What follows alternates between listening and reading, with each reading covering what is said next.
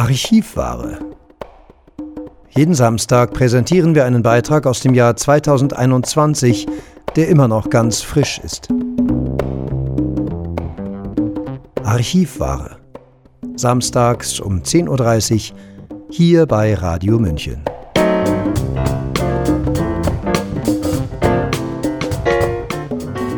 Hallo, herzlich willkommen hier bei Radio München.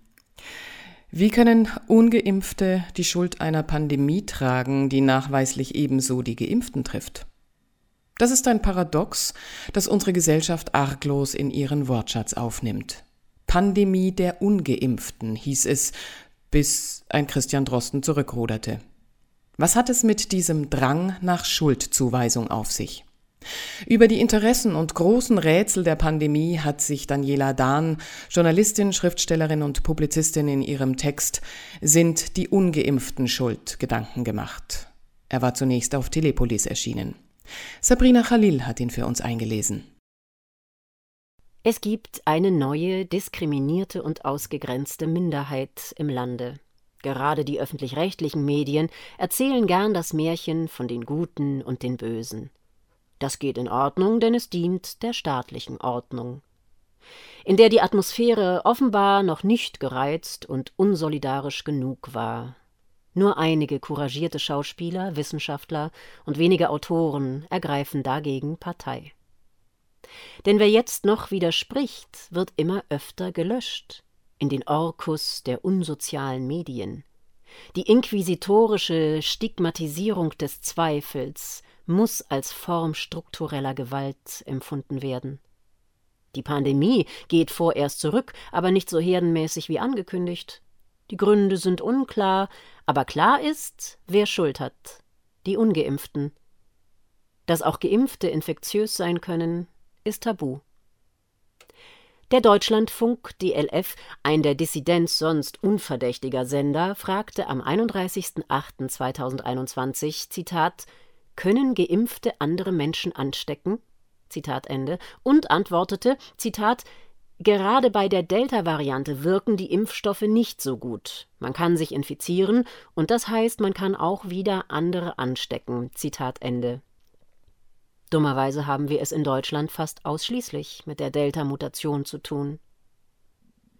Was nicht zu unterschätzen ist und für die Impfung spricht, offensichtlich schützt sie eine Zeit lang vor schweren Verläufen.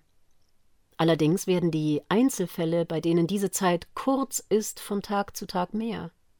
Die 2G-Experimente im Szeneclub Berghain oder in Clubs in Kreuzberg und anderen Städten haben allesamt zu beachtlichen Infektionen geführt. Auch die sich untereinander infiziert habenden Spieler vom Eishockeyclub München waren alle doppelt geimpft. Obwohl die Wirksamkeit der restriktiven G2-Methode als widerlegt angesehen werden kann, gehen viele Einrichtungen, darunter gern auch Linke mit ihrem Zero-Covid-Trugbild, jetzt zu dieser demonstrativen Ausgrenzung über. Schließlich seien die Ungeimpften selber schuld, wenn sie sich nicht immunisieren lassen, macht der DLF in der Presseschau vom 24. Oktober seine Schlappe wieder gut. Dabei ist die Illusion von einem zuverlässigen Schutz vor Ansteckung längst widerlegt. Und regelmäßige Boosterauffrischungen könnten bei Veranlagung auch zu Immunerschöpfung führen. Zunehmende Impfdurchbrüche beobachte ich auch in meinem Umfeld.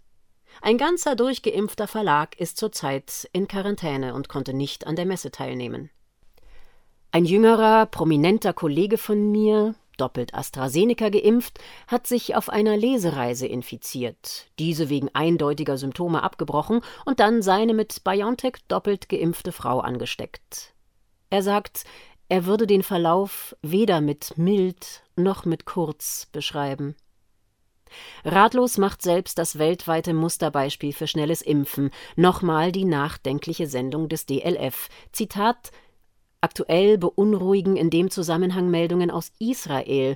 Mehr als die Hälfte der Covid-Patienten in Israels Kliniken waren vollständig geimpft. Zitat Ende.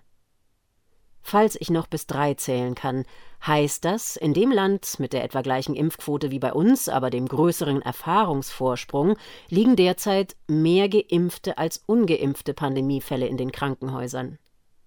Müsste man nicht zugespitzt fragen, ob von den Geimpften derzeit sogar die größere Gefahr ausgeht, weil ihnen eingeredet wurde, dass sie geschützt und für andere unbedenklich sind, also zu ihrem normalen Leben zurückkehren können, während die meisten ungeimpften von sich aus vorsichtig sind.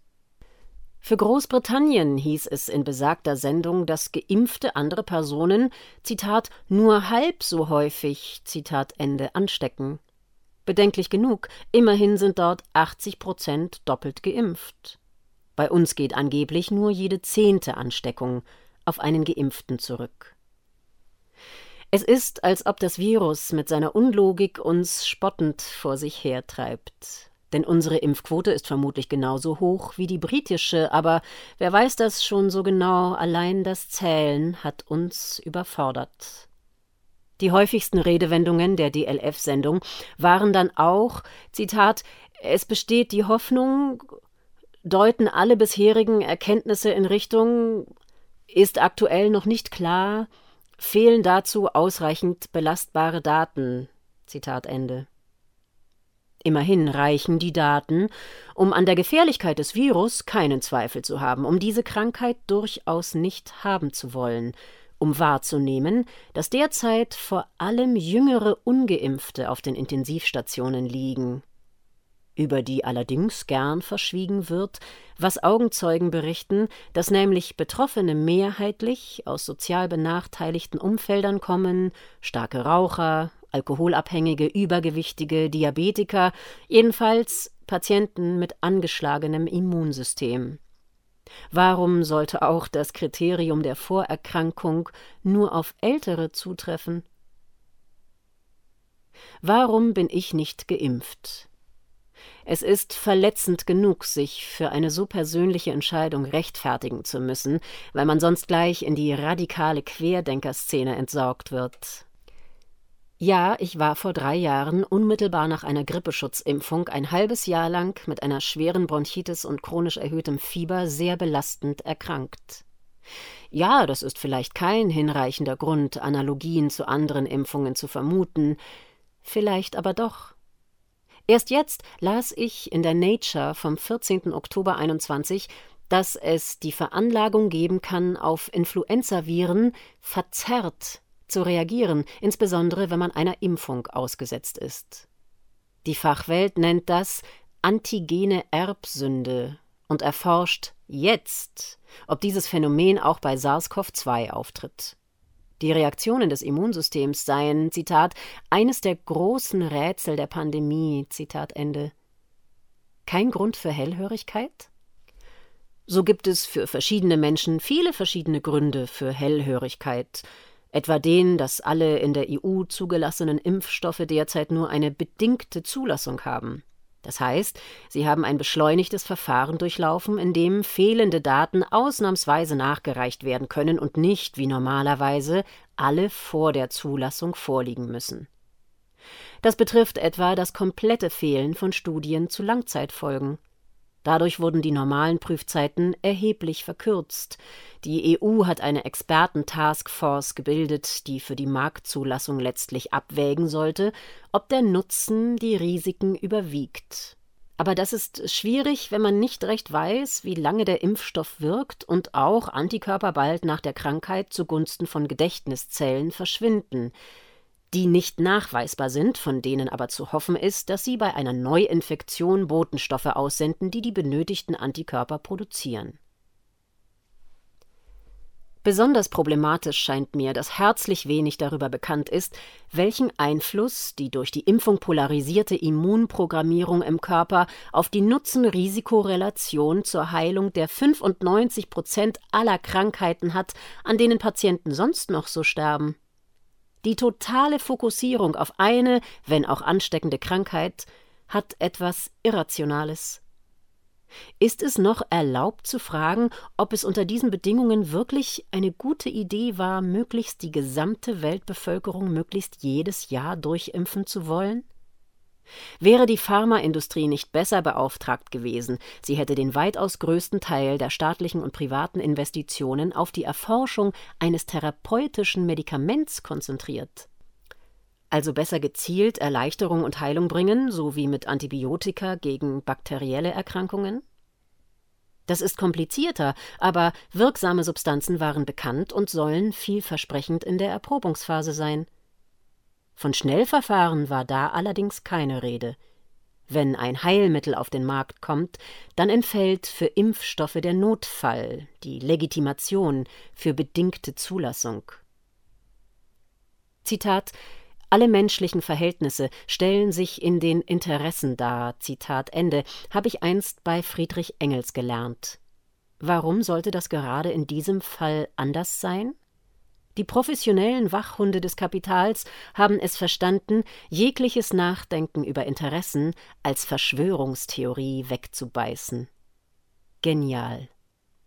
Ich will abschließend nicht das inflationäre Plädoyer für Andersdenkende bemühen.